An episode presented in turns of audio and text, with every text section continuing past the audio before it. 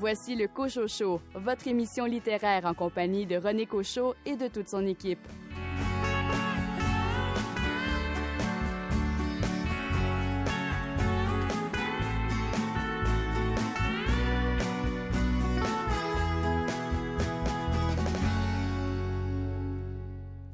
Bonjour tout le monde, ici René Cochot. Toute l'équipe de votre émission littéraire trépignait d'impatience de vous retrouver pour euh, vous livrer nos euh, coups de cœur, euh, les livres que nous avons lus, dévorés et aimés. Nous avons une autre émission fort chargée.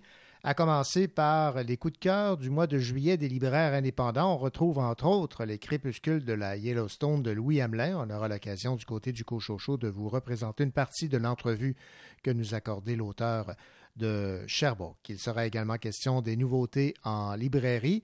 Un entretien avec Mathias Carpula qui signe aux éditions Annika Parence un très beau roman qui a pour titre Errance. Louis Gosselin, vous vous êtes intéressé à un livre euh, policier d'une auteure américaine. Quel est-il? Il s'appelle Lisa Gardner, son dernier roman Juste derrière moi.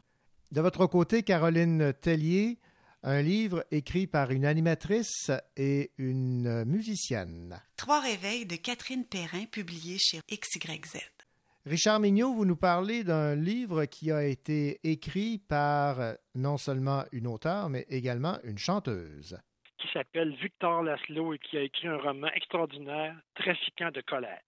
Et finalement, Rachel Graveline, vous allez nous parler de quel livre cette semaine dans littérature jeunesse? Alors, cette semaine, je vous parle de L'Asile du Nord, soit le tome de Camille de Karine Paquin, publié aux éditions Boomerang. Nous vous souhaitons tous et toutes une excellente émission.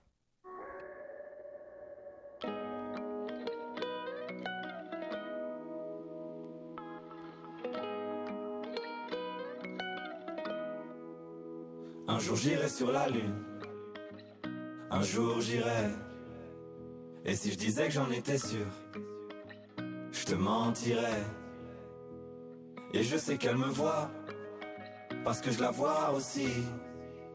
Alors je la monte du doigt, et ça devient possible. Un jour je serai vieux, j'aurai enfin trouvé ma place. Parce que j'ai beau courir, je pas le temps qui passe. Un jour je serai père, j'aurai un fils à élever.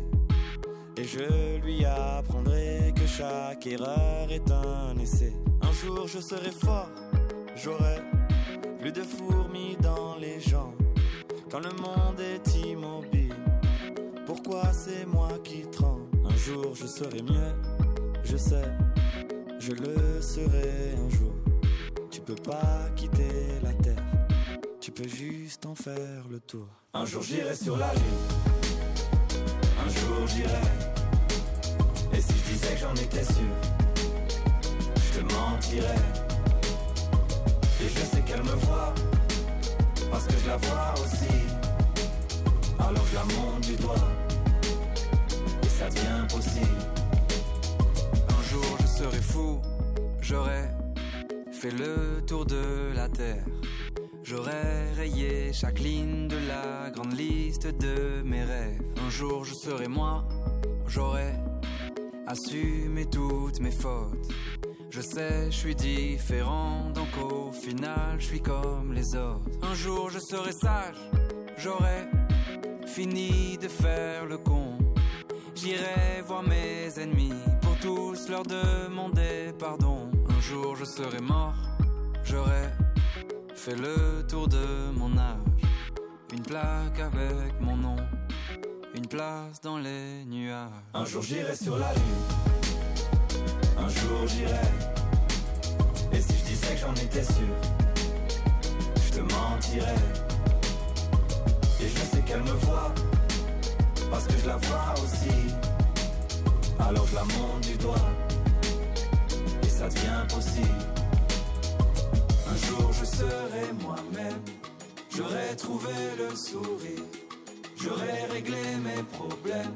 J'en ai marre de courir, marre de courir. Un jour je serai moi-même, j'aurai trouvé le sourire, j'aurai réglé mes problèmes. J'en ai marre de courir, marre de courir. Un jour j'irai sur la lune. Un jour j'irai. Je te mentirais. Et je sais qu'elle me voit, parce que je la vois aussi. Alors je la monte du doigt, et ça devient possible. Un jour j'irai sur la lune. Un jour j'irai. Et si je disais que j'en étais sûr, je te mentirais. Et je sais qu'elle me voit, parce que je la vois aussi. Alors je la monte du doigt, et ça devient possible.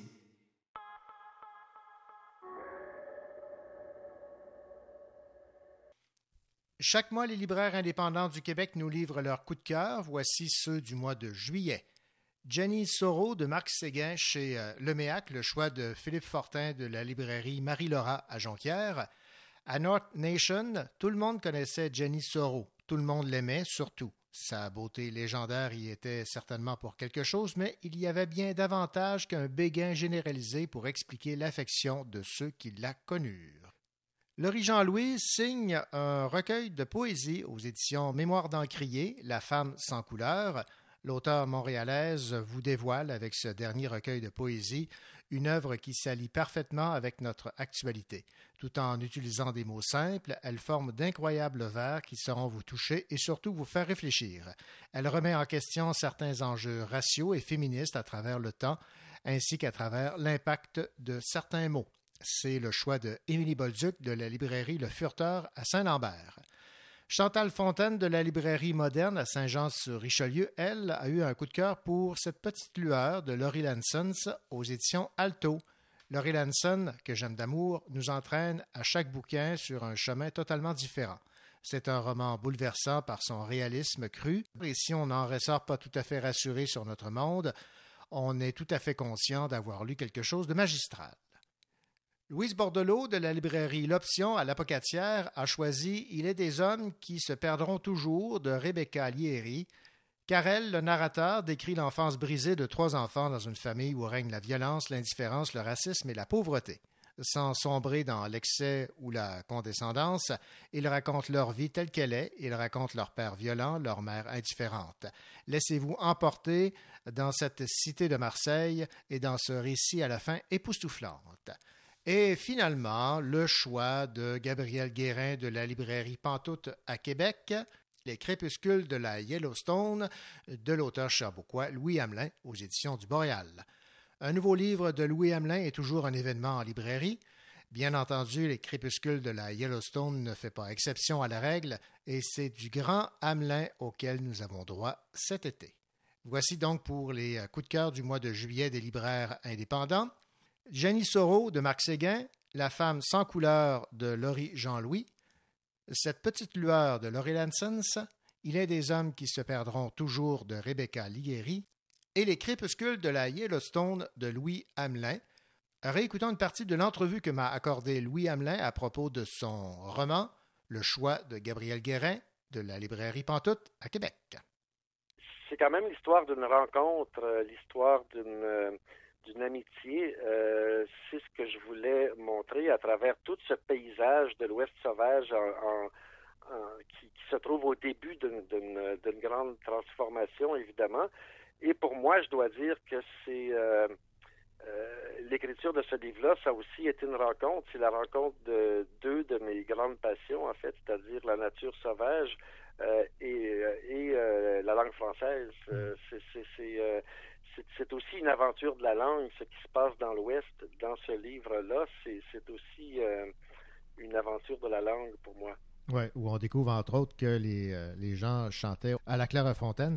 Euh, oui. Louis Hamelin, votre roman Les crépuscules de la Yellowstone se déroule en deux temps, en fait, à, à l'époque de l'expédition de Haut-du-Bon et notre époque où le narrateur refait le chemin du euh, naturalisme. Pourquoi avoir choisi cette, cette voie-là, ces deux, ces deux temps dans votre roman?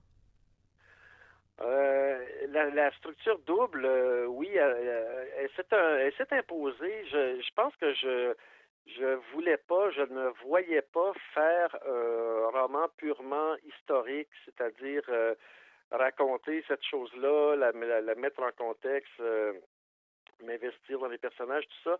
Ce que je trouvais vraiment intéressant, c'est le parallèle avec notre époque actuelle. C'est de, de, le, parallèle et évidemment les, contrastes plutôt marqués entre les deux époques. Alors, je me souviens pas que comment ça s'est imposé, mais la structure double où euh, à, à, certains moments j'ai choisi de me montrer moi euh, l'écrivain Hamelin euh, écrivant cette histoire-là et réfléchissant à cette expédition-là au, au, fur et à mesure qu'elle arrive. Alors euh, j'ai appelé ça aussi euh, mon petit flirt avec l'autofiction parce que euh, j'ai choisi de me mettre en scène moi-même comme écrivain, sans passer par le déguisement d'un double fictif. Bon, je je me suis dit, je vais me montrer moi-même en train d'écrire, en train d'écrire ce livre-là. Mm. Et donc, ça donne deux trames au livre. Euh, je pense que la mise en parallèle des deux époques fait ressortir des choses de, de manière assez intéressante. Euh, dans ma vie à moi, je montre ce que nous sommes en train de faire du territoire euh, actuellement au Québec, l'étalement urbain, la destruction des habitats fauniques, tout ça. Aujourd'hui, il y a peut-être moins de chasseurs et on tire plus sur tout ce qui bouge. Il y a des, il y a beaucoup d'espèces sont protégés, qui à l'époque se retrouvaient sur les étals des marchés, qui aujourd'hui sont protégés, mais en même temps, euh, on détruit, euh, on a une capacité de destruction beaucoup plus grande. Et donc, quand moi, le narrateur du livre, je finis par me pointer moi-même dans l'Ouest, euh, ben là, c'est pour constater les dégâts. Ça, c'est peut-être un, constat un peu sombre, mais c'est mais c'est ça. On va terminer cette entrevue avec votre appréciation du travail de Audubon à titre euh, de naturaliste euh, et euh, évidemment pour son encyclopédie sur les, oiseaux d'Amérique. Est-ce que vous appréciez ces illustrations et est-ce que c'est encore une référence? Ben, Audubon comme référence chez, les naturalistes, c'est devenu la, référence est plus historique que d'autres choses. C'est vrai parce que moi, euh, bon, j'ai sur Internet, à un moment donné, je suis tombé sur des commentaires critiques où on dit euh, Ouais, ces, ces oiseaux, ils sont ils prennent la pause, ils sont pas ils sont pas naturels, ils sont pas bon, c'est sûr que depuis il était le premier, hein, et euh, euh et ça, je le fais remarquer à un certain moment, il il montrait à des gens euh, des oiseaux que la plupart n'avaient jamais pris la peine de regarder avant de leur tirer dessus, là, parce que le, le, le réflexe c'était de sortir son fusil puis de mhm. tirer. Et et, donc, euh, il avait déjà ce mérite-là. Et puis oui, bon, ses dessins, par rapport aux critères de réalisme d'aujourd'hui, ses dessins sont un petit peu... Il fait prendre euh, des poses un peu dramatiques, un peu outrées à ces, à ces oiseaux et à ces mammifères. Mais c'est de l'art, ça parle à l'imagination. Et moi, je me suis rappelé que mes, mes premières lectures, euh, parce que à 12 ans, moi, je voulais être biologiste j'avais même déjà commencé un, une espèce de livre sur les mammifères où je copiais des passages de, classiques là, euh, comme Banfield et, d'autres. Et ça m'a rappelé à quel point euh, j'avais un petit livre à l'époque qui s'appelait Faune de l'Est du Québec de M. A.E. Duchesnay. Et les dessins, c'était simplement des petites esquisses, des petits croquis en noir et blanc des animaux et à quel point ces simples croquis imparfaits m'ont habité, ont habité mon imagination et, euh, et, ont contribué pour beaucoup, je pense, à mon amour de la nature. Eh bien, euh, quand je regarde les dessins imparfaits d'Audubon, je pense à ça. Je, pense à il parle à l'imagination autant qu'à autant euh, qu'aux besoins de réalisme. Il représente les bêtes, mais il y représente aussi, il en donne une vision magnifié un peu. Alors, euh, non, l'art d'Audubon, moi, c'est, je, suis devenu, je connaissais le, nom et son influence comme naturaliste, mais je suis devenu, depuis mes, recherches euh, pour écrire les crépuscules de la Yellowstone, je suis devenu un fan de, de son art, de ses gravures, de ses oiseaux et de ses mammifères, absolument. Voilà, c'était une partie de l'entrevue que m'a accordé euh, Louis Hamelin à propos de son roman Les crépuscules de la Yellowstone un des coups de cœur du mois de juillet des libraires indépendants.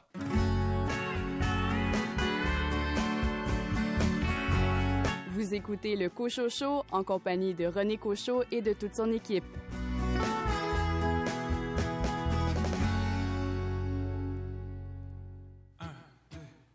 Et toi, espèce de douchebag, pourquoi tu m'as volé ma princesse? C'est sûrement parce que j'étais un gros cave, sûrement parce que je traitais comme de la merde. Hier j'ai rêvé à toi dans mon lit d'enfance, les rideaux ouverts. J'ai dit que j'étais content de te revoir, content de pouvoir te refaire l'amour. J'ai vécu dans la peur, voulu tuer ma mère et ma soeur, voulu que tu meurs, j'ai voulu t'avertir que j'étais plus dangereux que toi, j'étais enfin oublié.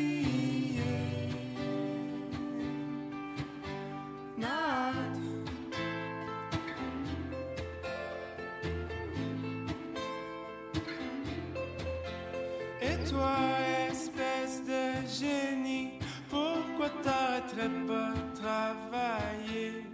Tu brûles ta tête à force de saigner. Ta femme voudrait juste se faire baiser. Hier j'ai rêvé à toi sous la couverture de mon frère. J'ai attendu que ma mère soit aux toilettes pour qu'on puisse s'enfuir par en arrière. J'ai vécu dans la peur, voulu tuer ma mère et ma soeur, voulu que tu meurs, j'ai voulu t'avertir. Que j'étais plus dangereux que toi, j'étais enfin oublié.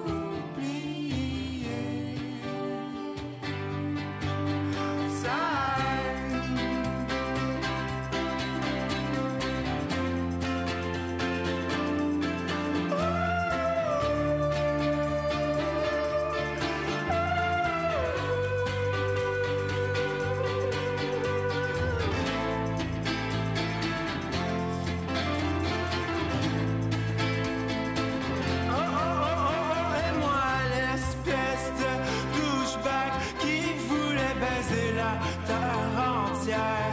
J'ai trouvé ça moins drôle quand t'es parti.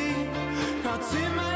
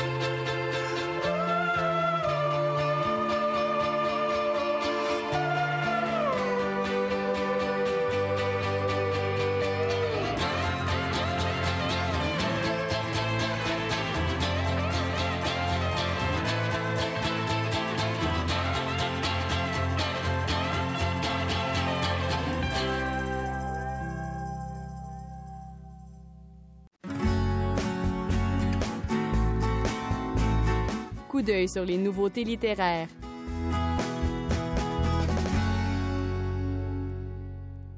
On retrouve donc comme nouveauté dans les euh, librairies Personne ne meurt de Ariane Cordeau aux éditions Le Méac.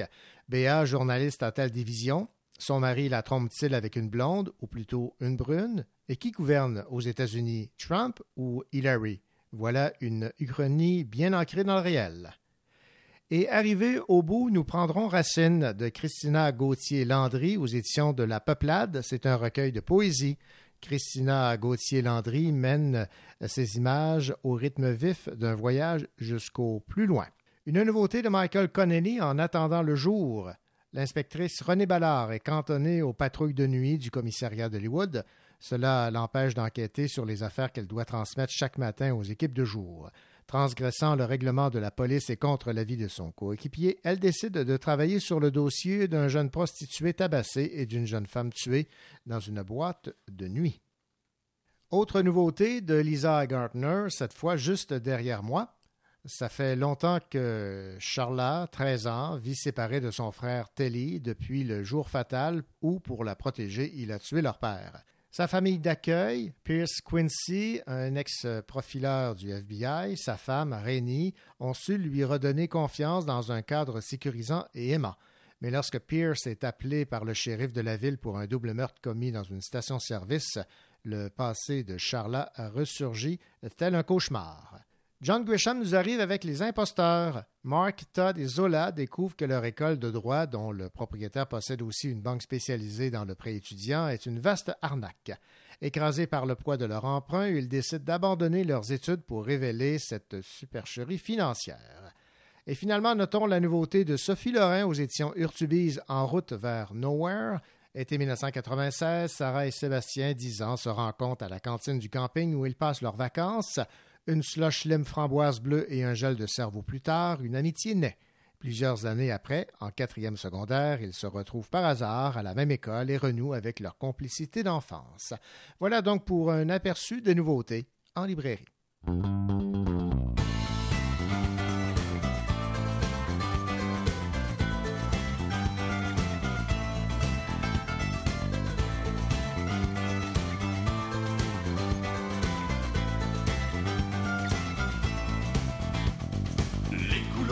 S'entrechoquent. Il fait chaud, levons nos bacs. C'est l'été, on peut bien célébrer.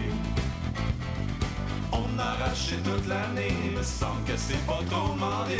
Avoir une coupe de mois pour se bronzer. La rue Saint-Denis est envahie, c'est temps de rencontrer des amis. L'après-midi sur les terrasses. C'est plus qu'une envie, c'est une folie, une euphorie qui brise l'ennui. Accroche un sourire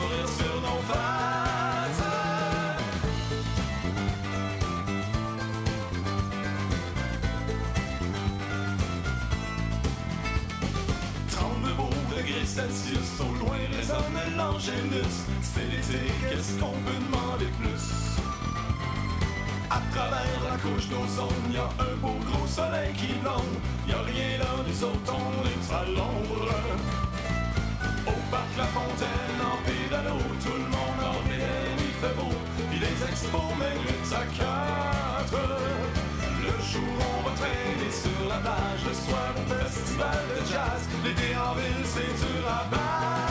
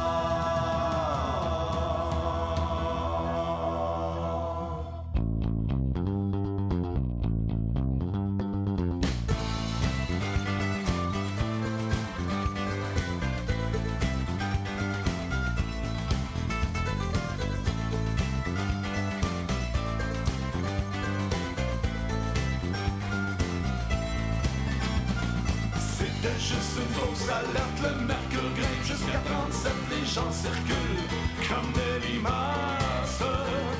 À vrai dire, personne s'ennuie du fret. On se promène en patin roulette en mangeant une bonne crème à glace.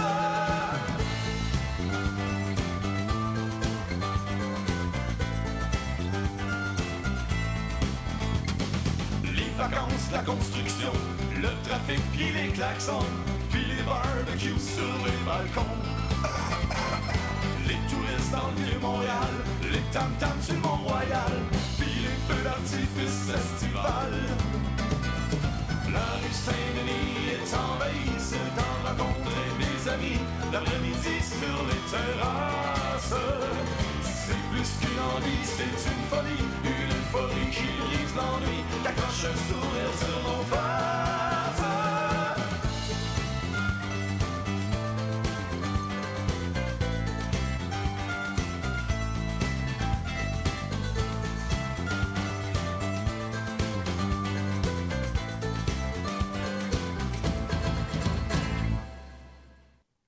Les romans de Louis Penny seraient sur le point d'être mis en image. La boîte de production britannique Left Bank Pictures, à qui on doit entre autres The Crown publié sur Netflix, serait sur le point de conclure une entente avec l'auteur et Amazon pour produire une série basée sur l'univers du célèbre détective Armand Gamache. C'est ce qu'a révélé euh, Media Deadline. Cette série s'intitulerait Three Pines, en référence au petit village, lui aussi fictif des cantons de l'Est qui accueille les intrigues de Madame Penny. D'ailleurs, ce n'est pas la première fois là, qu'Armand Gamache euh, et les autres habitants de ce village inventé, Tree Pines, se retrouvent au petit écran. En 2013, CBC avait adapté le premier roman de Louis Penny dans un téléfilm intitulé Still Life, A Tree Pines Mystery.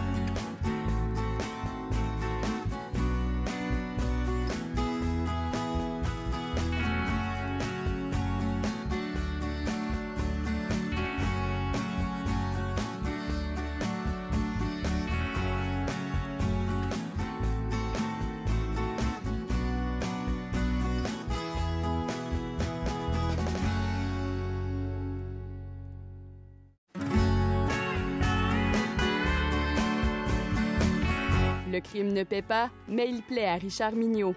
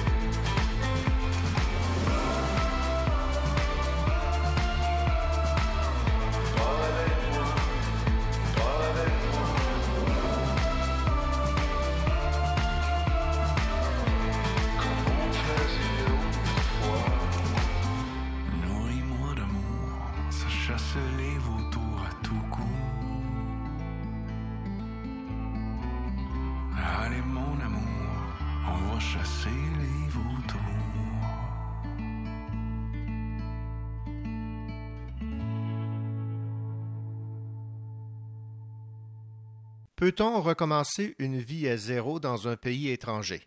Stefano est un être apparemment banal. Il vit avec Sophie et leur fille Elisa au Havre, ville moyenne de Provence, en France. Seul son accent italien le rend repérable. Voilà la question qu'on se pose dans un très beau roman qui a pour titre Errance, publié chez Annika Parence. L'auteur est Mathias Carpula et nous l'avons en ligne. Mathias Carpula, bonjour. Bonjour. Alors, je vous pose euh, la question parce que c'est le point de départ de votre livre. Peut-on recommencer une vie à zéro dans un pays euh, étranger? Et évidemment, je vous pose la question parce que je sais que vous êtes euh, d'origine italienne. Vous vous dites un peu italien, un peu français, un peu québécois. Euh, oui, oui, c'est. Bah, je pense que c'est c'est pas possible. On peut on peut recommencer peut-être une vie euh, à l'étranger, une nouvelle vie complètement. C'est aussi comment a été construit le livre, euh, le fait que chaque partie, on trouve, euh, on retrouve les mêmes personnages, mais qui sont très différents que de la partie précédente. Donc l'idée, c'était vraiment le fait qu'on peut vivre dans notre vie des vies très différentes sur 10, 15, 20 ans ou plus. Mais, euh, mais par contre, on reste toujours, euh, bah, il y a toujours, même si on fait ça, si on, on devient une autre personne, c'est toujours lié à ce qu'on a vécu avant. On peut pas, on peut pas ne pas vivre en relation avec le passé. Même si on aimerait l'effacer. Oui, parce que même ça, l'action de l'effacer, le fait de faire plus importance à l'oubli qu'au passé, euh, un, un processus d'oubli, c'est lié au passé. C'est lié toujours à ce qu'on a vécu juste avant. On est, on est tout le temps en relation avec nos contextes de vie et avec nos présents, nos passés et nos désirs pour le futur. On peut essayer d'effacer le passé lorsqu'on déménage, lorsqu'on passe dans un autre pays, parce qu'évidemment, on se refait une vie, on se refait un entourage, mais les traces du passé finissent toujours par nous rattraper. C'est ce qu'on découvre un peu dans votre roman. Oui, ça c'est l'histoire de Stefano. C'est que Mhm. dans ce cas, dans son cas à lui, oui, il s'est fait complètement rattraper par le passé, mais de l'autre côté, on a aussi euh, Sophie, sa femme, qui c'est même si c'est une histoire peut-être secondaire, on, euh, elle, a- elle est quand même très présente, et dans son cas à elle aussi, si on peut dire que leur amour naît du fait que Stéphane et Sophie ils veulent, euh, ils veulent se construire complètement euh, en dehors d'une relation avec le passé, en le- l'effaçant. Euh, tombe dans la réminiscence jusqu'au délire. Par contre, Sophie essaye et trouve peut-être une manière, euh, peut-être souffrante, mais de rester loin tout le temps de son passé et de, de la relation avec sa famille. Donc, c'est, ça peut être aussi possible. Mhm. Parlons un peu de ce passé euh, que tente euh, évidemment de supprimer, euh, d'effacer Stéphano. Je vais vous citer ici en page 112. Une fin d'après-midi de 1992, mon père sort et ne rentre pas à la maison. On ne retrouve jamais son corps. Ma mère meurt d'un cancer à l'estomac en février de l'année suivante, un cancer généré par sa peur que les meurtriers de mon père viennent le chercher et surtout me chercher. Grâce à l'oncle Emilio, un ouvrier établi en Allemagne, ma mère dépose nos avoirs sur un compte à mon nom à Hambourg pour que je ne perde pas la majeure partie de l'héritage au nom de l'État souverain italien. Je ne rejoins jamais l'oncle Emilio. J'ai 20 ans quand je pars en Hollande avec Erika. Avec un passé comme celui-là, c'est difficile de ne pas euh, faire fi justement de tout ce que le corps et l'esprit emmagasinent. Oui, oui, mais c'est l'histoire euh, ou la tragédie de Stefano, c'est que il, euh, il dans, dans, on peut dire, dans, le plus dans son passé italien, dans sa vie italienne, il a quand même perdu ses deux parents et les deux parents sont morts pour des raisons politiques. Et puis après, il, euh, il semble, une première fois avec Erika en Hollande, voilà, je pense plus à mes parents, je commence une nouvelle vie et ne réussis pas parce qu'il ne supporte pas tout la, un peu la désillusion qui existe dans ce mouvement euh, dans les moments à lui, spécifiquement de, de ceux qu'il rencontre dans, cette, dans certaines communautés dans lesquelles il se bat dans certains engagements politiques, et puis finalement, euh, ce sont des, ce sont pas des vrais combats, c'est plus, euh, sont plus des groupes des, des personnes qui vivent dans la désillusion. Et, puis ensuite, donc, euh, quand elle arrive à Paris avec Rebecca, encore une fois, il trouve euh, euh, tout un, une, communauté d'expatriés italiens qui, euh, finalement, ils sont pas non plus, euh, qui semblent se battre pour l'art, pour euh, l'émancipation culturelle, qui sont plus à gauche qu'à droite, mais finalement, c'est toujours une illusion. Cela dit, je ne veux pas dire que c'est toujours d'un point de vue de, du trajet de la vie de, euh, de Stefano, donc c'est les personnes qui, qui fréquentent, les personnes avec qui ont contact, mais cela ne signifie pas que ce soit toujours comme ça. Il y a vraiment des personnes qui s'engagent vraiment politiquement, qui ont, euh, des, mais ce n'est pas de ces personnes-là qui parlent le roman. Je vais vous euh, parler maintenant d'un autre personnage fort, parce qu'il y en a plusieurs, et on, va y revenir, parce que vous avez construit votre euh, roman un peu comme une poupée russe, où on découvre au fur et à mesure les personnages, leur passé, leur vécu. On va parler de Rebecca parce que c'est d'elle dont il est question lorsqu'il s'est réfugié en Hollande. Je suis l'ombre de Rebecca, ça me fait du bien. Être une partie d'une femme courageuse. Je passe mon temps à l'université à la suivre partout, on me laisse en paix. J'attends de devenir fort comme Rebecca, de trouver mon combat. Je crois que je l'aime plus qu'elle ne m'a jamais aimé. Rebecca m'aime. Elle ne veut rien savoir de ma vie antérieure. Je suis un homme né quelconque, ressuscité par notre rencontre. Alors, c'est un personnage quand même majeur, cette Rebecca. Parlez-moi d'elle. Oui.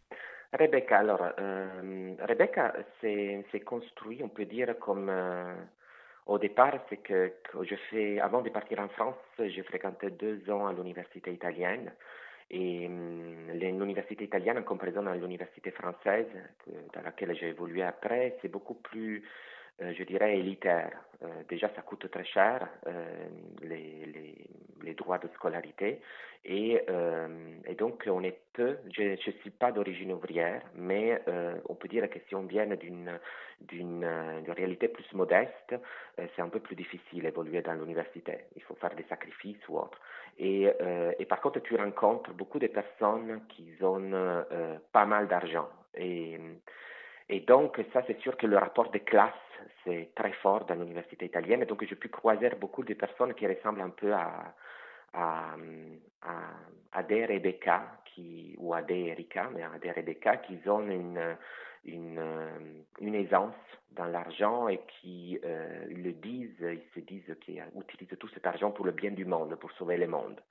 Et, euh, et que finalement, tu te découvres que c'est juste une, une, petite phase dans leur vie avant de, plonger dans, une, de se faire rattraper un peu dans d'une vie peut-être plus régulière liée à leur classe. Et, et, du coup, euh, il y avait ça, il y avait ça au départ, et puis progressivement, c'était que en, lisant, en faisant beaucoup de lectures euh, sur euh, l'histoire italienne, je me suis intéressé à l'histoire italienne dix ans après être parti en France. Quand j'étais en Italie, ça m'intéressait pas la culture italienne, ça m'intéressait pas l'histoire italienne. Euh, je l'enfuyais peut-être pour en attendant de partir. Quand je suis arrivé par contre en France, euh, c'était important pour moi à un certain moment de lire. Donc, j'ai lu un peu tous les expatriés dans les différentes générations, mais surtout euh, liés aux années des plombs qui sont allés en Italie. Du coup, euh, Rebecca euh, c'est un personnage de fiction, mais qui se nourrit de toutes ses lectures ou expériences. Et, et en plus, il a une l'une des caractéristiques similaires aux autres aux autres personnages, qu'elle aussi, euh, a plusieurs identités. Juste que Rebecca peut-être est le, personnage un peu le plus fragile de tout le, tous les personnages, même en comparaison à Stefano, même si Stefano tombe dans le délire, c'est parce que elle est, elle est très vulnérable, Rebecca, et donc elle change trop rapidement d'identité. Du coup, c'est une personne qui d'un moment à l'autre semble qui veut euh, prête à, je sais pas, fonder une maison d'édition ou à euh, travailler dans l'immigration et puis après, d'un moment à l'autre, change complètement, il, fait, plonge dans la drogue, une vie désespérée en faisant que des fêtes avec d'autres euh, personnes d'origine italienne en France qui ils ont beaucoup d'argent. Euh, et, et, donc, en plus, il y a l'élément esthétique dans le roman, c'est-à-dire le fait que les, on voit le changement identitaire aussi à travers le changement esthétique, la fabrication d'identité des, des, corps. Et Rebecca, c'est peut-être l'une de celles qui change plus rapidement de corps en, en, en, en devenant maigre, puis plus euh, euh, euh, en prenant des kilos, en changeant des coiffures. C'est, c'est donc c'est un peu un personnage qui qu'on voit vraiment dans le processus de l'identité qui changeait tout le temps et en même temps c'est peut-être le personnage qu'on voit plus sur cette désillusion un peu que dont je parle dans le livre la désillusion des, des, des certains euh, devant euh, une désillusion d'une certaine génération face aux, événements, aux événements politiques. Ouais, ben, je vais vous citer ici en page 136. Le père de Rebecca s'est échappé d'Italie parce qu'on voulait le tuer. Il a effacé et reconstruit des quartiers entiers de Naples grâce à ses ententes avec la Camorra, le crime organisé qui domine cette région italienne. Son entreprise avait son siège social à Milan, où Rebecca, son frère et sa sœur ont passé leur enfance. Lorsque j'intègre la famille de Rebecca, le père a fermé son entreprise, vendu sa chaîne de magasins d'alimentation depuis une quinzaine d'années. Établi en France, il travaille ponctuellement en tant qu'expert en économie à la Commission européenne. À notre arrivée à Paris, le père de Rebecca venait de prendre sa retraite. Il avait aussi choisi de refuser d'intégrer un parti, d'être candidat à des euh, élections. Alors voilà pour euh, le passé euh, de Rebecca, ce qui l'a amené en France. Parlons maintenant d'un autre personnage très très fort dans votre roman. Parlons maintenant de Sophie. Sophie, oui. Sophie, bah, Sophie, c'est la femme de Stefano. Donc, au début du livre, comme vous avez dit aussi, c'est un, euh, c'est, sont bien au Havre, ils vivent au Havre, sont en, en, sont en amour, ils s'aiment complètement avec Stefano et on pourrait jamais croire qu'ils ont des gros problèmes avec leur passé. Et puis ils ont eu aussi, euh, ils ont eu un enfant, Elisa, et ils sont bien euh, euh au Havre. Et puis progressivement, on, on voit par contre que c'est pas tellement simple la relation au passé et non plus. Euh, mais Sophie, pour moi, c'est un personnage, je ne sais pas comment il sera lu, comme, comme il sera vu comme personnage, mais pour moi, c'est un personnage positif en quelque façon parce qu'elle survit à son passé. Elle, elle vient d'une, elle est d'origine d'une famille euh, mafieuse de mm. Marseille, mais jusqu'à la fin, et, puis quand même, elle a un mari comme Stefano, ou en tout cas un, compagne, un compagnon comme Stefano qui est, qui est, qui est fou, qui, donc, mais elle, c'est comme s'il savait jongler entre euh, utiliser au bon moment pour euh, sa famille mafieuse, pour, euh, pour son bien-être, en même temps garder une liberté pour ne pas se faire mêler dans les activités de ses frères, surtout de son frère Christophe, dans, avec cette famille, de construire sa vie. Et puis, elle, elle fait sa carrière, elle fait sa carrière dans, bancaire, dans les banques, BNP Paribas, et et essaye aussi de, euh,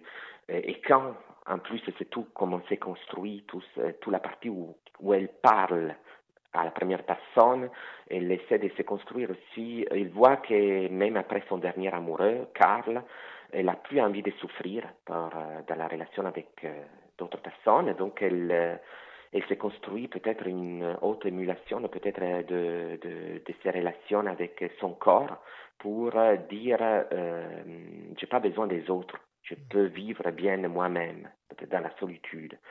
Euh, donc je ne sais pas comment sera euh, perçu par les euh, par euh, par les lecteurs, mais moi je, le point de départ de Sophie, c'est que est-ce que ma question dans ma tête c'était est-ce qu'une personne a besoin d'être en couple, est-ce qu'elle a besoin euh, d'être toujours en relation avec les autres?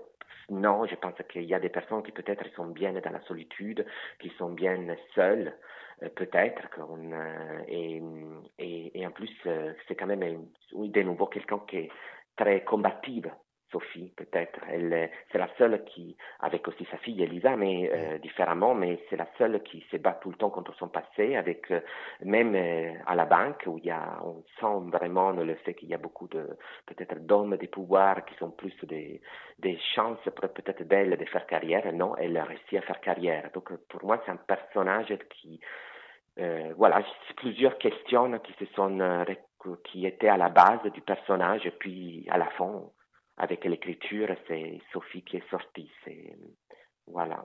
Sophie euh, et euh, Stéphano, ou Bruno, si vous préférez, ont eu, comme vous l'avez mentionné, euh, Elisa. Elle, en fait, elle, souffre de l'absence de passé de ses parents. Ça, c'est particulier. Oui. Oui, c'est parce que donc elle a été élevée théoriquement c'est ce qu'on comprend dans la première partie et puis euh, à la fin, quand c'est Elisa qui parle, qui raconte la partie, la dernière, le, dernier chapitre, elle est, elle, elle a, elle même, à la fin, elle, elle, construit pour la première fois une relation plus ouverte avec euh, sa mère et puis ensuite quand elle retrouve son père, quand elle retrouve son père à, au Québec.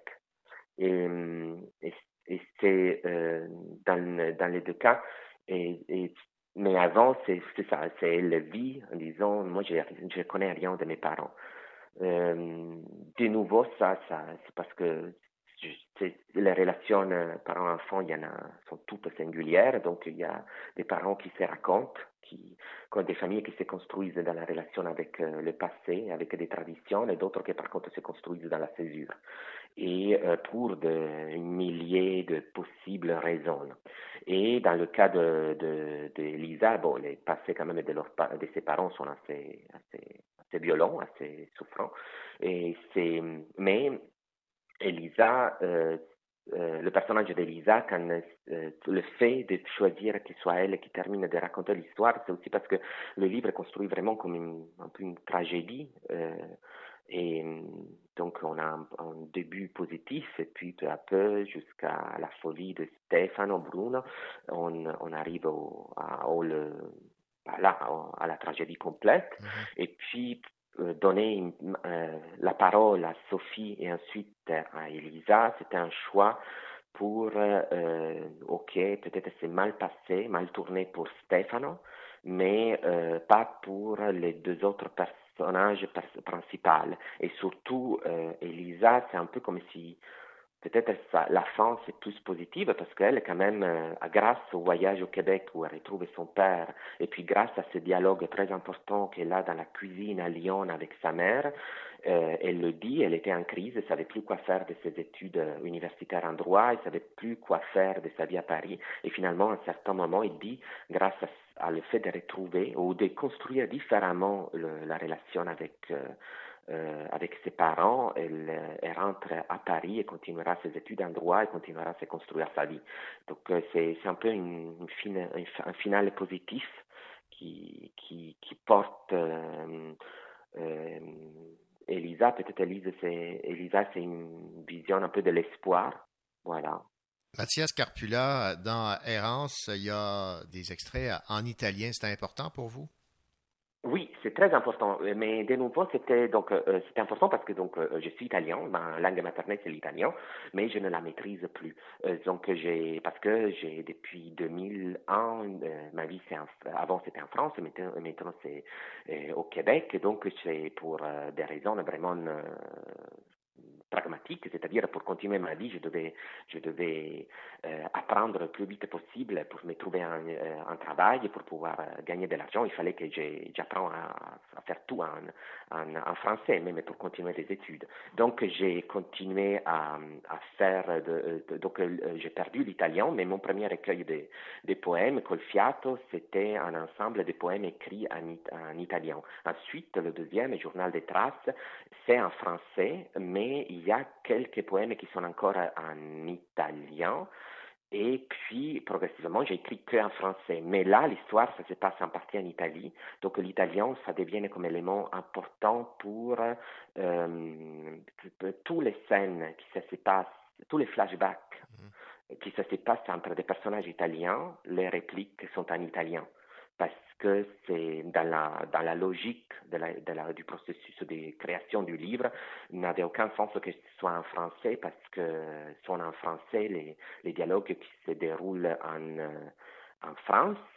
Et ensuite, si les personnages sont italo, euh, italiens, mais en France, ou en Hollande ou au Québec, c'est, je mélange les deux langues. Donc c'était parce que en plus c'est un peu ce que je vois dans mon quotidien. Il y, a des, il y a des Italiens euh, qui sont en France ou, au Québec qu'on parle euh, que en italien, mais il y en a d'autres qui refusent de parler italien, donc on parle que français, mais euh, il y en a encore qui, dans la même conversation, on mélange tout le temps les deux langues.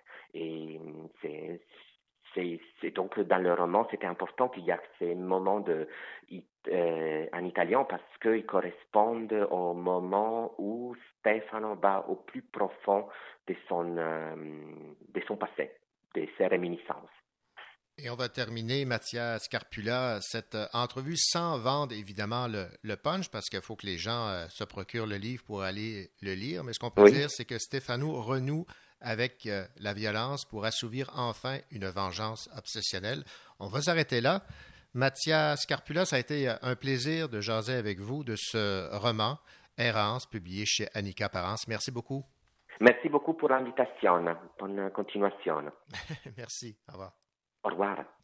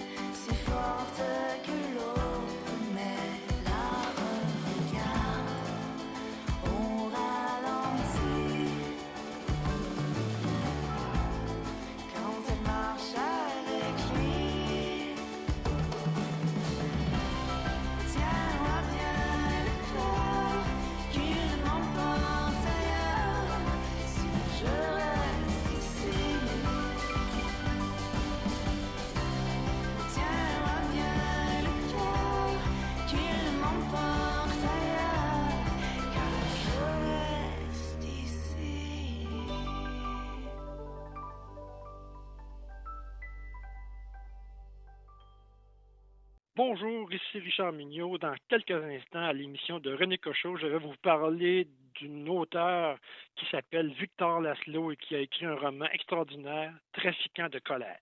À tantôt.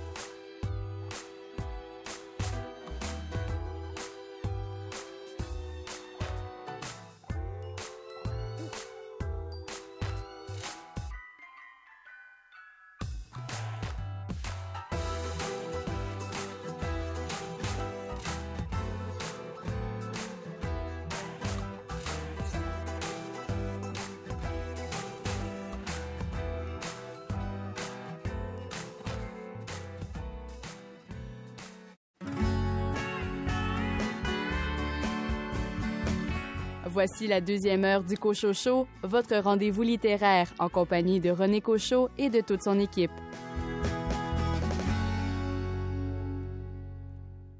Au cours de cette deuxième partie d'émission, les chroniques de Louis Gosselin, Caroline Tellier, Rachel Graveline et Richard Mignot, ainsi que quelques nouvelles du monde littéraire. Installez-vous pour la prochaine heure.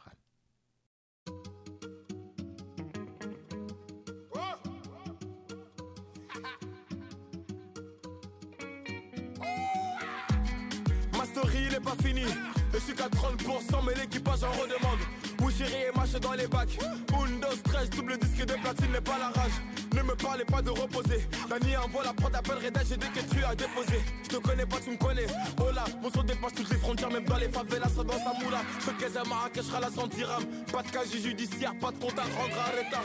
Et puis je reçois des félicitations. Le secret de mon succès, y'a pas mille chemins, c'est ma détermination. Deuxième projet arrive, je suis pas fatigué. Je suis trop proche de mon public, je peux pas les lâcher, non. Un selfie, deux selfies, trois selfies, les gens vont m'applaudir. Bravo. Maman m'a dit mon fils bravo. Bravo. Les grands du quartier m'ont dit bravo. Bravo. Hashtag c'est la moula gang. Toujours en activité, Wallet Billet, je connais pas la trêve. Chiffre cul numéro 10 C'est moi qui donne les ballons. C'est moi qui tire les pénaux Chez moi pas numéro 10 Rien à prouver, premier album j'ai déjà donné. Accueilli comme un président quand j'atterris en Guinée. Ah, Le petit poste qui continue son bout de chemin. Si je pas au fond de ma loge, je en bas de chez moi. Je suis seul, j'ai pas trouvé la bonne. Mais je reste patient, on m'a dit qu'à vous c'est Dieu qui donne le soir, une petite sortie sur Paname. Et le lendemain, c'est reparti, on va refaire le tour du club. Allô, capoté où on se met à Barranquilla. Allez, sur route, dit quoi l'équipe qui suit à Mera Un selfie, deux selfies, trois selfies, les gens vont m'applaudir. Bravo. Maman m'a dit, mon fils, bravo.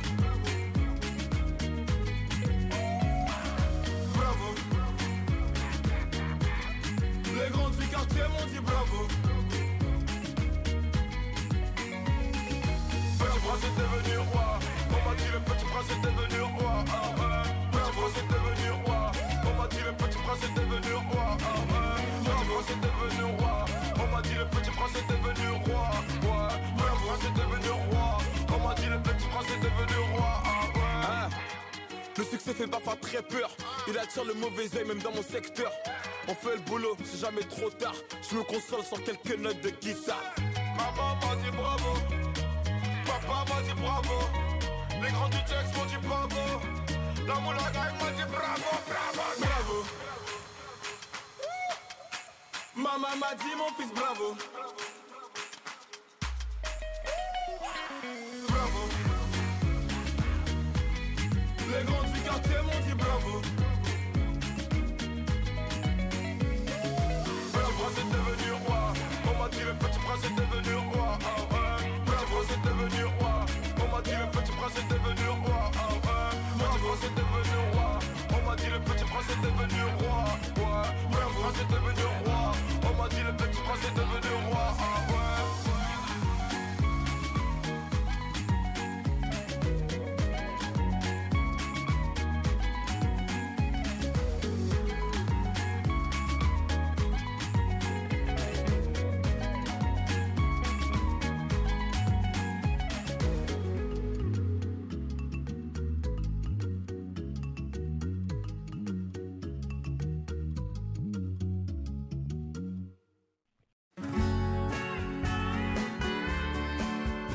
Le crime ne paie pas, mais il plaît à Richard Mignot.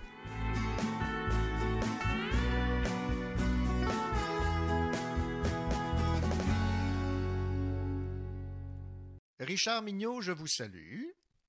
Bonjour, René Cochot. Vous allez bien? Ben, ça va très bien, et vous? Très, très bien. Et après euh, avoir lu Trafiquant de colère de Victor Laszlo, j'imagine que vous l'êtes encore plus. Ah ben oui, parce que c'était vraiment un excellent roman dont j'ai hâte de vous parler. Bon, alors parlez-moi donc de ce, de ce roman publié aux éditions Grasset, Trafiquant de colère. Oui, euh, de- depuis une dizaine d'années, je me passionne pour l'idée de faire partager les lectures que j'aime. Donc, entre autres, dans votre émission. Écrire une chronique, c'est livrer un peu de soi-même quand on a lu une œuvre qui nous a émus. Et le plaisir se prolonge au moment où un lecteur nous revient pour nous dire combien il ou elle a aimé notre suggestion. Être passeur littéraire, c'est aussi se faire conseiller des livres, se faire dire lis-là, tu vas aimer, car les lecteurs arrivent à connaître nos goûts et nos préférences de lecture. Trafiquant de colère est un de ces livres qui m'a été suggéré. Ce magnifique roman m'a été conseillé par une auteure marocaine qui un jour m'a vanté ce titre d'une auteure que je ne connaissais pas. Eh bien, merci Ghislaine, tu avais raison. Trafiquant de colère raconte l'histoire de deux familles. Les Kaufmann, une famille juive de la Pologne, et les Godrèche, des descendants d'esclaves de la Martinique. L'histoire de ces deux familles prend racine dans la vie de deux femmes. Magda Wojtek, une résistante vaincue par l'enfer nazi, et Yamissi, l'esclave libéré qui a passé sa vie dans une maison close de Danzig. Vous avez à ce moment-là les deux personnages principaux de l'arbre généalogique de ce livre-là. De la Seconde Guerre mondiale au début du 21e siècle, ces familles seront réunies à deux occasions. Pour le meilleur, mais trop souvent pour le pire. Pour vivre leur destin et leur colère, alimentés par leur généalogie complexe et suffocante. Trafiquant de colère est un roman impressionniste, construit par petites taches de couleur relatant la vie des différents personnages. Aucune vie banale, une recherche du bonheur qui très souvent reste inachevée et des destins fréquemment tragiques. L'auteur a fait le choix de nous présenter ces personnages dans un désordre complet, sautant d'une époque à l'autre, des camps nazis à la naissance des Black Panthers à Baltimore, des premiers pas de l'État d'Israël, jusqu'à la vie au quotidien dans un petit village martiniquais. Tous les personnages sont marquants, autant dans leur faiblesse, leur mauvais choix, que dans leur humanité. Victor Laszlo nous peint un portrait extrêmement réaliste de ces humains en quête de bonheur et de sens à donner à leur vie. En voici quelques-uns avec quelques bribes de leur histoire pour vous mettre l'eau à la bouche et pour piquer votre curiosité. Trois personnages, trois destins et des sentiers qui se croisent. Premièrement, Joe Gaudrèche. Joe Gaudrèche, euh, le roman commence avec son arrivée à la Martinique pour y rencontrer sa grand-mère, l'exécrable Fleur. Jo est la fille de Pipo, Pipo Gaudrèche, évidemment. Elle était en couple avec Samuel Kaufman, le fils d'Aaron David. Personnage énigmatique, elle revoit ce premier amour après une vingtaine d'années et lui révèle un secret que je ne vous révélerai pas, évidemment. Daniel Kaufman, son fils Aaron David et sa nièce Aura. Nous sommes en juillet 1944. Daniel quitte l'enfer nazi et revient dans son village complètement détruit. Il y retrouve son fils, Aaron David, et rêve de fouler le sol de la Palestine pour vivre son rêve sioniste. En route vers Varsovie, il rencontre la petite Aura, qui les accompagnera dans leur périple vers la terre de la future Israël, à bord du célèbre bateau l'Exodus en 1947. Troisième personnage, Pierre-Marie Isidore, Rigobert Roguedrèche, dit Pipo, et sa femme Marge. Abandonné par sa mère, Fleur qu'on a vu tantôt, Pipo est adopté comme esclave par un couple de fermiers qui exploitent le moindre muscle de sa jeunesse. Vivant dans des conditions semblables à ceux des esclaves, il rêve à sa majorité pour partir de cet endroit qui ne le traite jamais comme un enfant. Rendu à Paris, pour étudier, il rencontre une jeune noire, Marge, qui l'entraînera dans son giron jusqu'en Amérique en plein cœur des tensions raciales. C'est tout à fait dans l'actualité d'aujourd'hui. Ben oui. À la lecture de cette présentation des personnages du roman, je me rends compte qu'il est très difficile de rendre grâce et, et de rendre hommage à ce récit. Trafiquant de colère est un roman complexe, d'une structure éclatée avec des histoires passionnantes et des destins parfois heureux, mais souvent tragiques. L'auteur a eu l'excellente idée de mettre en début de roman l'arbre généalogique de ces quatre générations des deux familles. Je me suis référé à de nombreuses reprises et ça aide grandement à la compréhension de ce roman très, euh, difficile au niveau de la structure. Inutile de dire que j'ai adoré ce roman et que j'ai découvert une auteure que je vais suivre avec le plus grand plaisir. D'ailleurs, j'ai déjà commandé Les Passagers du siècle, un roman paru avant Les Trafiquants de la colère. Je me dois de souligner la qualité exceptionnelle du style d'écriture de cet auteur. Très souvent, je me suis arrêté pour lire et relire certains passages particulièrement beaux et me laisser envahir par les émotions provoquées par la poésie de sa plume. Petit fait inusité. En parlant du roman, beaucoup de lecteurs m'ont demandé si cette Victor Laszlo était la même que la vedette de la chanson. J'ai donc appris que cet auteur était avant tout une excellente chanteuse et moi, j'ai eu la chance de faire connaître cet auteur à ceux qui la connaissaient comme chanteuse. Et si vous voulez connaître, en plus de l'auteur, une chanteuse avec une voix chaude et sensuelle, allez faire un petit tour sur YouTube et cherchez la chanson Pleurer des rivières, l'adaptation de la célèbre chanson Cry Me a River de Julie London. Juste pour le plaisir des oreilles, ça vaut vraiment la peine. Et mon cher René, je vous quitte avec ce petit extrait illustrant bien le style de cette talentueuse auteure et talentueuse chanteuse, évidemment. Je cite Quatre ans et des poussières d'étoiles, un long temps auquel peu d'amour survivent à l'absence de ce corps, quatre ans sans savoir que l'on existe encore dans les sillons d'une mémoire, dans les cavités d'un cœur, dans la projection d'un avenir. Je vous souhaite une très bonne lecture et une belle découverte de cet auteur. Wow, c'était de, toute beauté. Je comprends que vous ayez euh, eu le goût de revenir sur euh, certains extraits et euh, question de ne pas trop déplaire à notre auditoire. On va l'écouter, on va la faire jouer cette chanson Pleurer les rivières de Victor Laszlo. Effectivement, pour l'avoir déjà entendue, c'est une chanson qui ne laisse personne indifférent. Elle a toute une voix, cette Victor Laszlo. Merci beaucoup, Richard Mignot, de nous rappeler l'existence de Victor à titre de chanteuse, mais surtout de nous la faire découvrir à titre d'auteur de romans policiers. Merci et à la prochaine. À bientôt, René.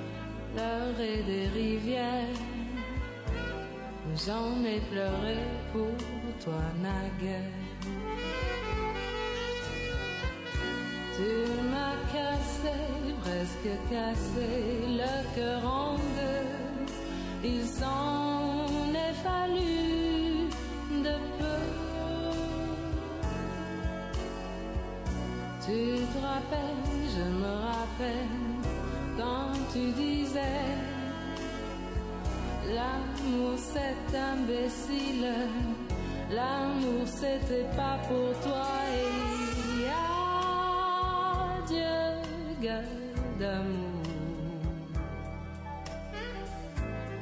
J'ai besoin de changer d'air, alors va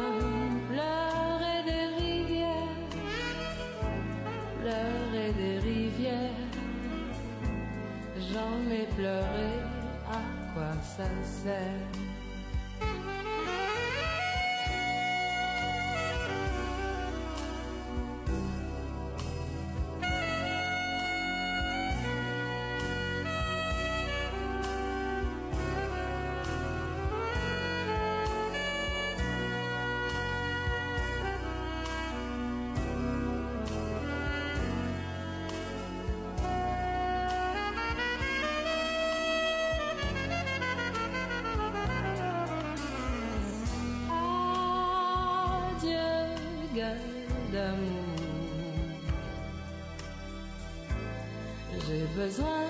Alors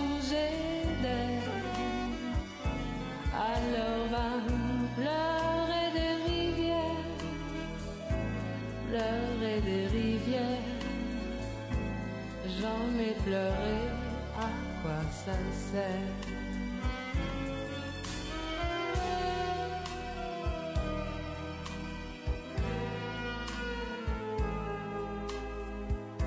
pleurer des rivières. Ça sert Pleurer des rivières. À quoi ça sert? Pleurer des rivières. À quoi ça sert?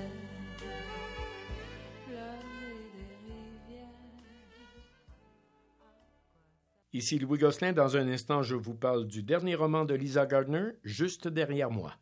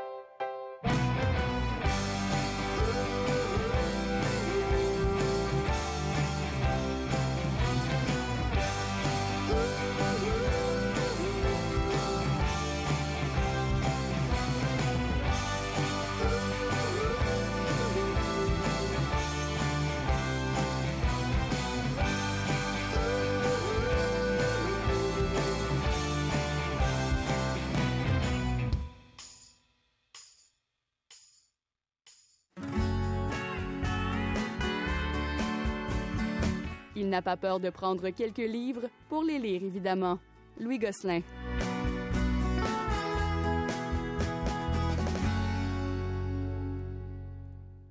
Louis Gosselin, bonjour. Bonjour René. Qu'y a-t-il juste derrière vous?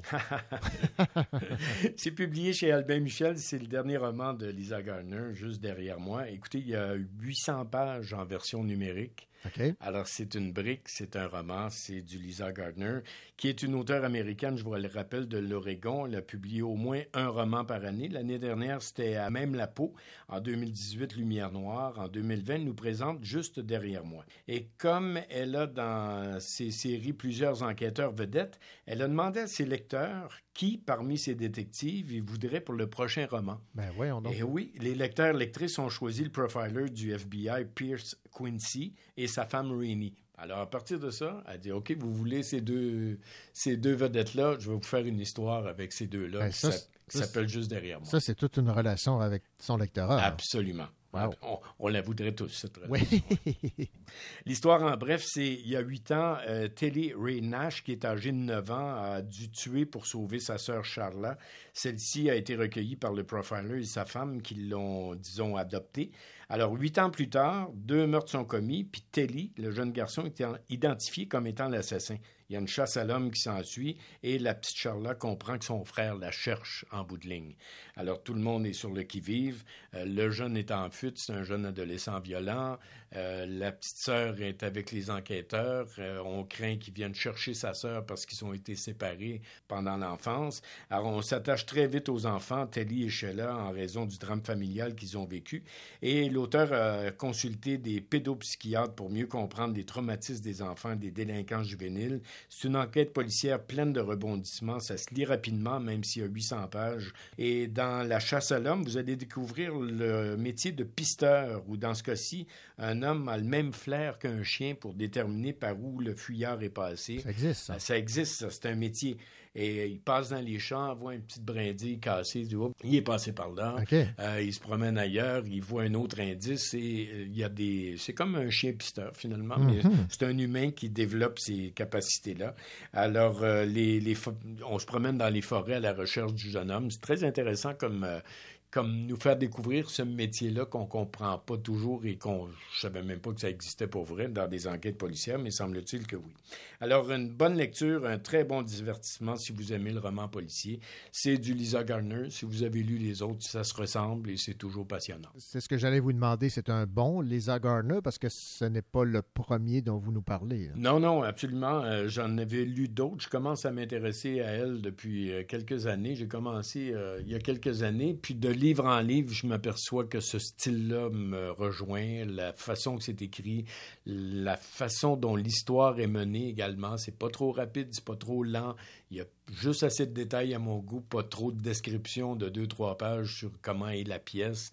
Elle, réussit à aller droit au point. Les dialogues sont toujours vivants et euh, très, très nombreux. Ça se lit très, très bien. Et vous êtes d'accord avec le lectorat d'avoir choisi ces deux enquêteurs? Ben, je connais pas les autres tellement Ah, bien. J'en ai lu des- une histoire ou deux de chacun, mais euh, quand on dit Pierce, là, Purini, euh, moi, je me fais une idée de qui ils sont, puis c'est des personnages qui me plaisaient aussi. Je pense que j'aurais voté pour eux également. Louis Gosselin, merci beaucoup. Merci, à très Je bientôt. Merci. le- je rappelle le titre du livre juste derrière moi de Lisa Gardner. Ça, ça vient tout juste de sortir. là. Oui, quelques semaines à peine. Merci. Au revoir.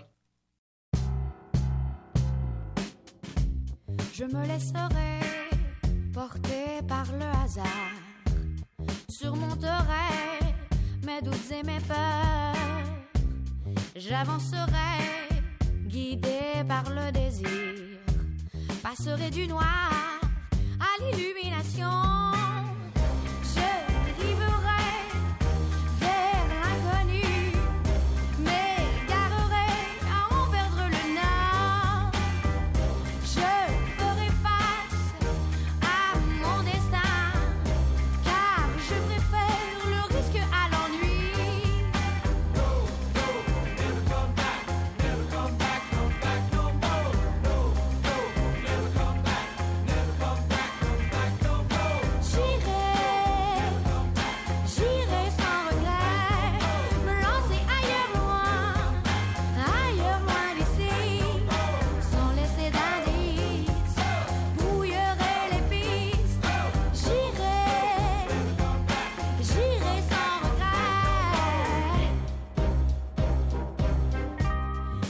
Que je change mon identité, que je laisse tomber quelques amitiés, s'il faut que j'abandonne mes certitudes, mes habitudes, que je me réinvente.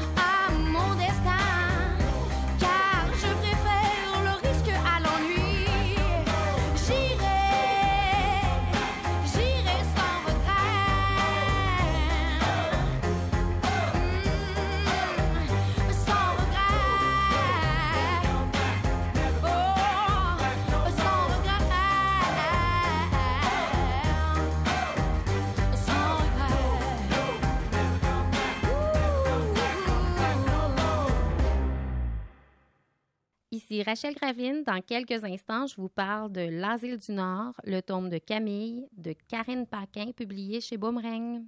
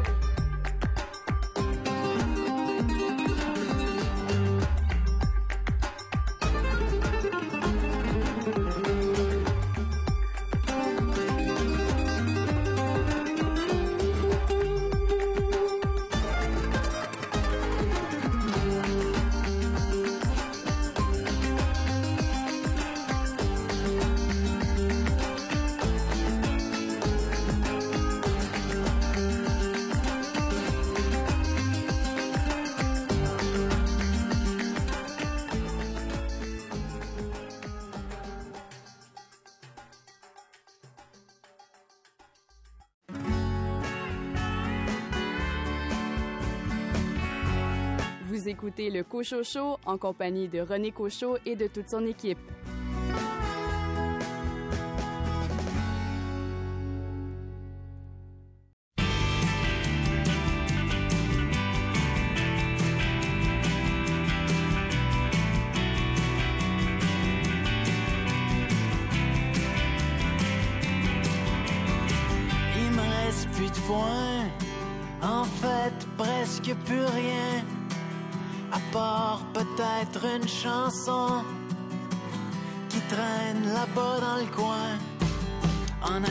Le soleil, j'ai bien des choses à faire, j'ai bien des choses à dire, pas des paroles en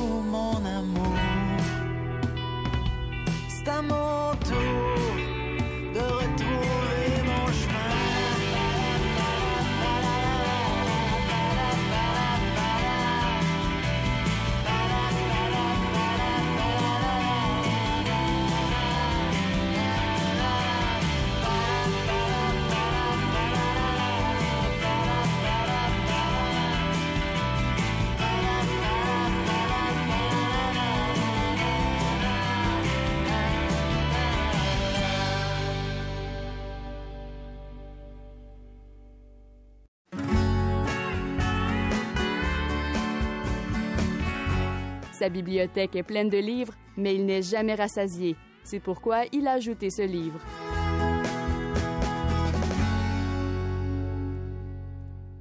Elle en lit des livres, mais elle aime surtout en parler. Rachel Gravelin, auteure et animatrice littéraire, bonjour. Bonjour. Rachel, cette semaine, je pense que vous vous êtes fait plaisir parce que vous avez choisi de nous parler d'un livre de peur.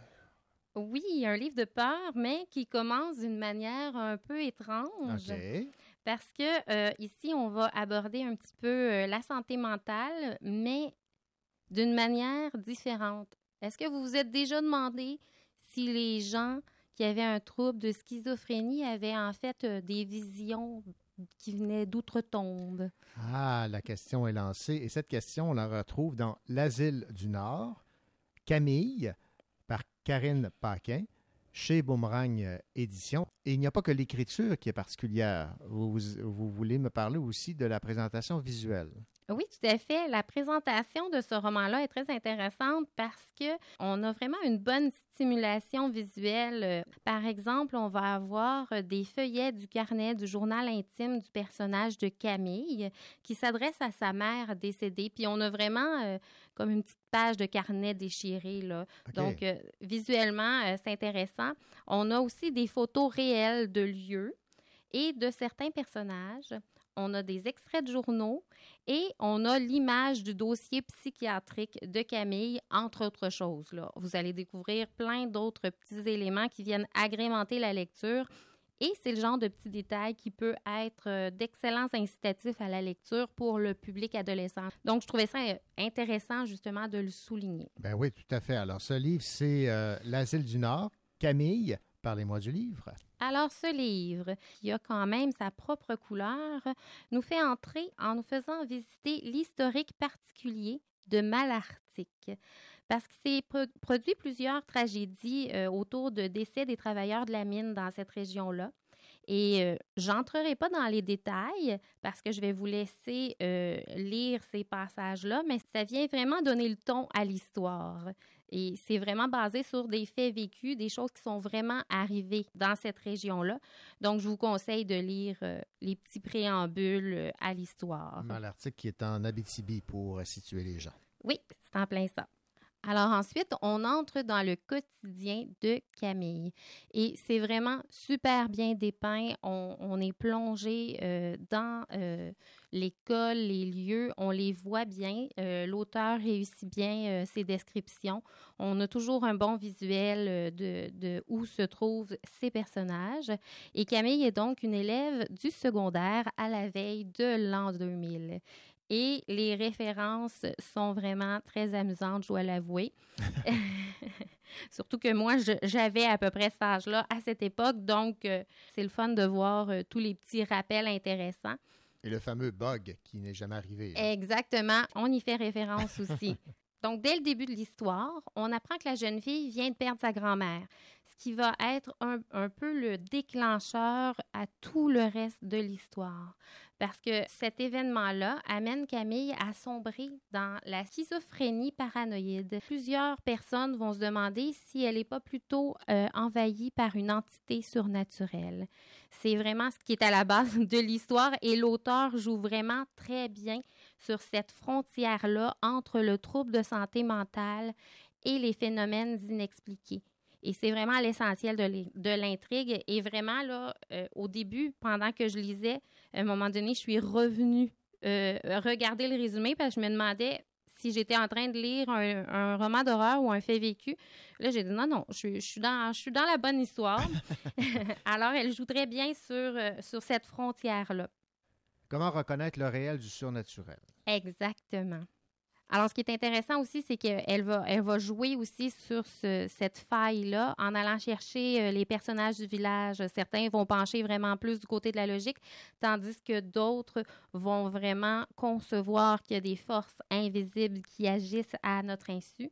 Et surtout, euh, en considérant euh, l'historique de Malartic, on va voir que euh, elle, a su teinter son histoire avec ces phénomènes-là. Maintenant, je vais vous lire, dans le fond, un petit extrait qui va vous permettre de voir euh, comment elle a joué euh, sur euh, cette frontière-là. Mhm. Par contre, on est déjà un petit peu plus avancé dans l'histoire, donc on sent qu'elle joue avec l'horreur. D'accord. Alors, euh, l'extrait se déroule lors d'un party chez une amie de Camille, qui est notre personnage principal. Et euh, la scène dont je vous fais la lecture se déroule lorsque la jeune fille euh, prend une petite pause pour aller aux toilettes. Euh, alors, ça va comme suit. Est-ce bien sa mère qui est là devant elle dans le miroir? Elle s'approche en retenant son souffle. Puis sa mère trace avec son doigt ensanglanté un 8 sur le miroir, dans un mouvement qu'elle répète encore et encore. Pourquoi fais-tu ça, maman? Le visage de la mère de Camille est vide d'émotion, pâle et placide. Son regard, lui, est fixe et éteint. La femme n'a rien à voir avec l'image de la mère aimante et chaleureuse. On dirait plutôt une mère morte. À force de la regarder, Camille commence à distinguer les traits cadavériques de sa mère. Maman, arrête! Et ce que j'ai oublié de vous mentionner en début, c'est que la mère de Camille est aussi décédée, donc c'est pour ça qu'elle était très proche de sa grand-mère.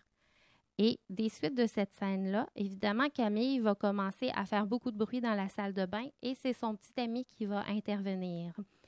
Victor ne perd pas une minute et d'un coup d'épaule, il défonce la porte. Il retrouve Camille assise par terre dans le noir, le visage caché dans ses mains. Mais qu'est-ce qui se passe, Cam? Victor ouvre la lumière et voit un 8 tracé dans le miroir avec du sang. Mais qu'est-ce que tu fais? Il prend la main de Camille entre les siennes. Elles sont ensanglantées. Encore son doigt. Camille pleure et a le visage maculé de sang.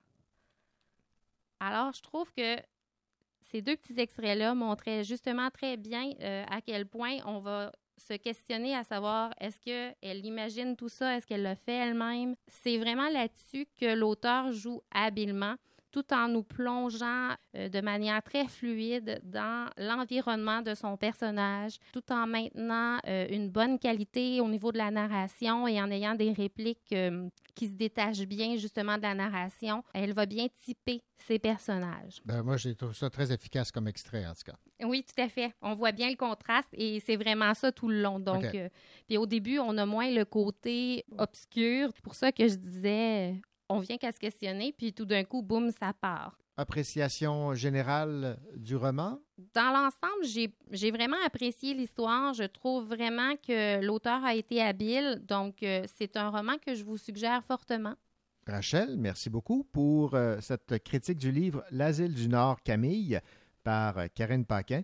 Et on rappelle évidemment que c'est publié aux éditions Boomerang. Merci, à la prochaine. Merci, à la prochaine.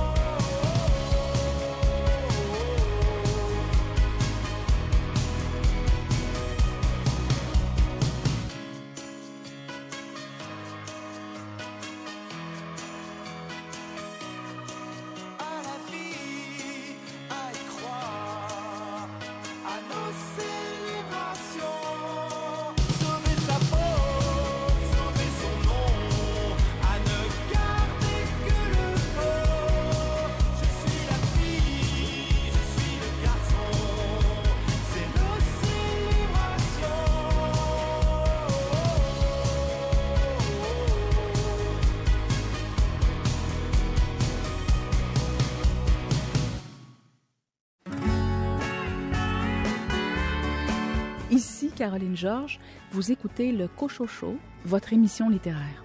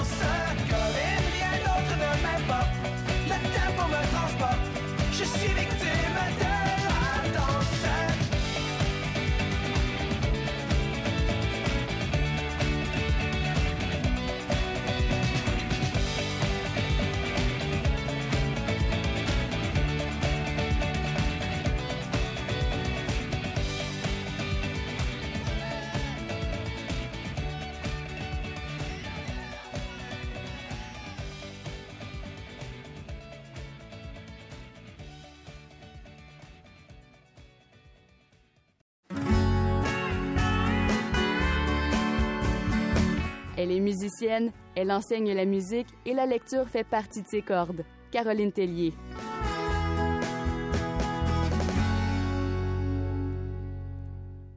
Caroline Tellier, cette semaine, un livre qui vous a évidemment apostrophé de par le fait que l'auteur est elle-même musicienne. Vous partagez la même passion. Il s'agit de l'animatrice et musicienne Catherine Perrin, qui signe un roman qui a pour titre Trois réveils. Alors, parlez-moi de la qualité de l'œuvre. Vous me disiez que vous l'avez beaucoup aimé.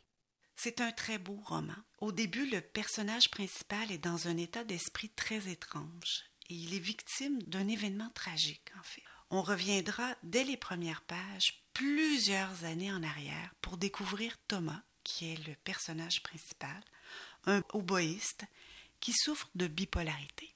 Donc, on parle de la vie de Thomas. Thomas commence à 13 ans des études plus sérieuses en musique. Je vous lis un passage.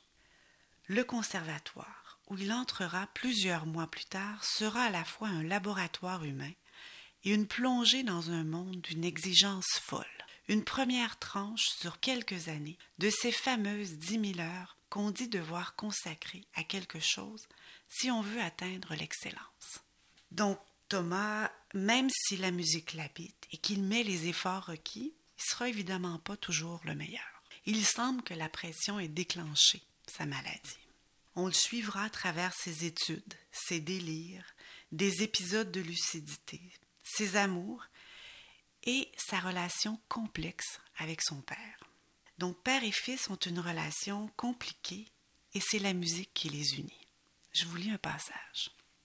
Peut-être tenter quelque chose, sortir du tunnel où il observe un homme, son père, apprendre la mort en écoutant les quatuors de Beethoven.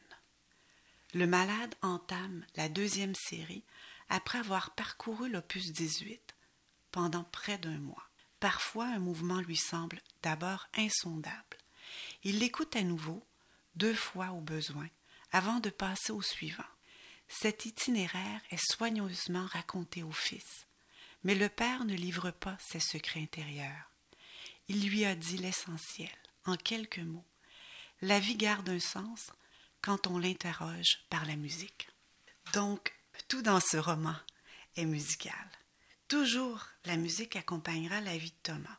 Elle sera en sorte son bâton du pèlerin, sur lequel s'appuie sa résilience. Les personnages secondaires aussi sont musiciens euh, ou sont amateurs de musique. Et plusieurs phrases sur la musique sont des petits bijoux. Je vous lis deux petites phrases. Les musiciens ont la chance de pouvoir s'aborder en disant comme des enfants Veux-tu jouer avec moi Et puis j'en ai une autre comme ça. Thomas vient de changer d'instrument. Il jouait du piano et maintenant du hautbois. Son bagage musical n'est pas perdu. Il a simplement changé d'adresse. Catherine Perrin écrit bien. Ses références à la musique et au monde musical sont évidemment parfaites. Elle connaît vraiment bien son sujet. Les images et les parallèles qu'elle utilise sont très poétiques et éloquents. Ça me parle énormément. J'ai mis des étoiles partout dans ce roman. Et elle écrit avec une certaine économie de mots. En fait, j'ai noté que plusieurs phrases n'avaient pas de sujet. Le verbe directement. Voilà donc pour cette euh, critique de ce roman Trois réveils de Catherine Perrin. Maintenant, Caroline, tradition oblige, quel choix musical avez-vous fait pour accompagner cette chronique? J'ai choisi une pièce pour accompagner ce roman que j'aime beaucoup et c'est une pièce de hautbois que j'écoute souvent. Ça s'intitule Oblivion. C'est une composition d'Astor Piazzolla. C'est au hautbois, vous entendrez Louise Pellerin et Daniel Benelli au bandoneon. C'est accompagné par l'Orchestre symphonique de Montréal et c'est dirigé par Charles Dutoit. Merci beaucoup, Caroline. Merci à toi, René.